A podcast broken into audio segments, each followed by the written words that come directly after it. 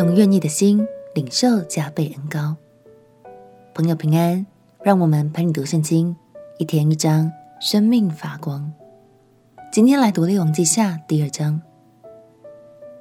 在整本圣经当中，只有两位很特别的人，没有经历过死亡，就被上帝接到天上去。一位是创世纪第五章所提到的以诺，另一位就是今天的主角之一，先知以利亚。不过在离开之前，以利亚还有一个任务要完成，那就是交棒给一位值得托付的继承人，好让这位继承人可以延续以利亚的工作。成为黑暗时代中的一盏明灯，这位继承人又会是谁呢？让我们一起来读《列王记下》第二章。《列王记下》第二章，耶和华要用旋风接以利亚升天的时候，以利亚与以利沙从基架前往。以利亚对以利沙说：“耶和华差我往伯特利去。”你可以在这里等候。以利沙说：“我指着永生的耶和华，又敢在你面前起誓，我必不离开你。”于是二人下到伯特利，住伯特利的先知门徒出来见以利沙，对他说：“耶和华今日要接你的师傅离开你，你知道不知道？”他说：“我知道。”你们不要作声。以利亚对以利沙说。耶和华差遣我往耶利哥去，你可以在这里等候。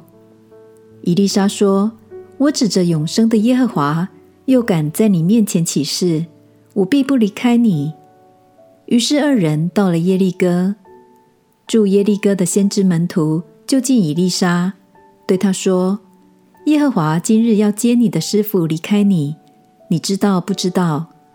他说：“我知道。”你们不要作声。以利亚对以利沙说：“耶和华差遣我往约旦河去，你可以在这里等候。”以利沙说：“我指着永生的耶和华，又敢在你面前起誓，我必不离开你。”于是二人一同前往。有先知门徒去了五十人，远远地站在他们对面。二人在约旦河边站住。以利亚将自己的外衣卷起来。用以打水，水就左右分开，二人走干地而过。过去之后，以利亚对以利沙说：“我未曾被接去离开你，你要我为你做什么？只管求我。”以利沙说：“愿感动你的灵加倍地感动我。”以利亚说：“你所求的难得。虽然如此，我被接去离开你的时候，你若看见我。”就必得着，不然必得不着了。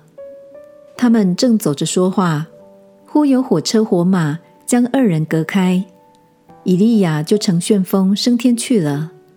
以利沙看见，就呼叫说：“我父啊，我父啊！以色列的战车马兵啊！”以后不再见他了。于是以利沙把自己的衣服撕为两片，他拾起以利亚身上掉下来的外衣。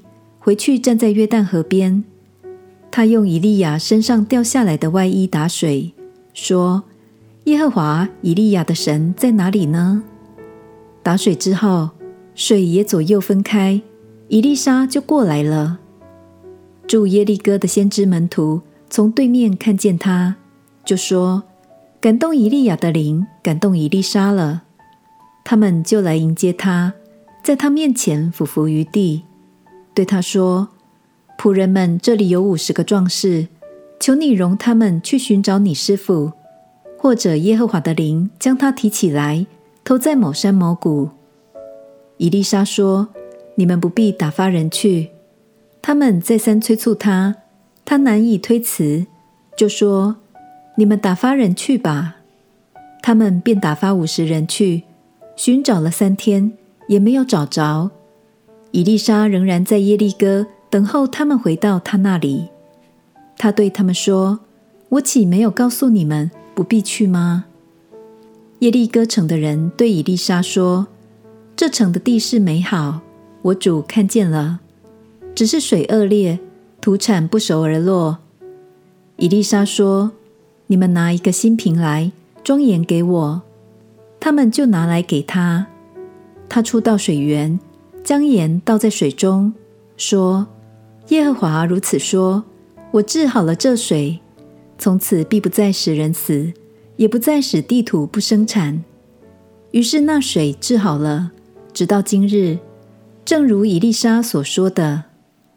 伊丽莎从那里上伯特利去，正上去的时候，有些童子从城里出来，戏笑他说：“秃头的上去吧，秃头的上去吧。”他回头看见，就奉耶和华的名咒诅他们。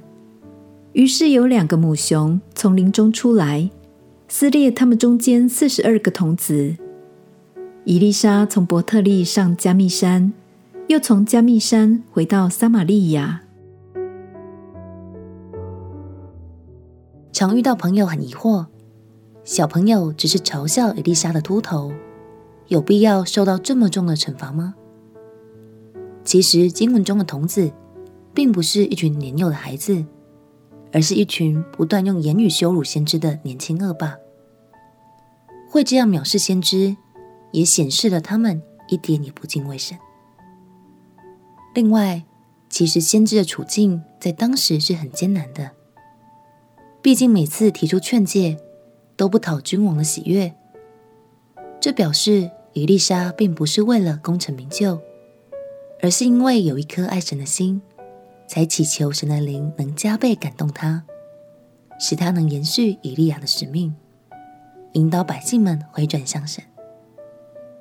未来我们也会看到更多以利沙所行的神迹奇事哦，亲爱的朋友，当我们有一颗愿意为神而做的心，就不怕没有能力，因为神很乐意倾倒恩高在我们的生命中，并且足够我们去付出，去爱许许多多的人。我们一起来祷告，亲爱的耶稣，求你加添力量与恩高在我的生命中。使我能去为更多的人付出，也让更多的人体会到你的爱。祷告奉耶稣基督的圣名祈求，阿门。祝福你每天都能够敞开心来到神的面前，领受圣灵的感动。陪你读圣经，我们明天见。耶稣爱你，我也爱你。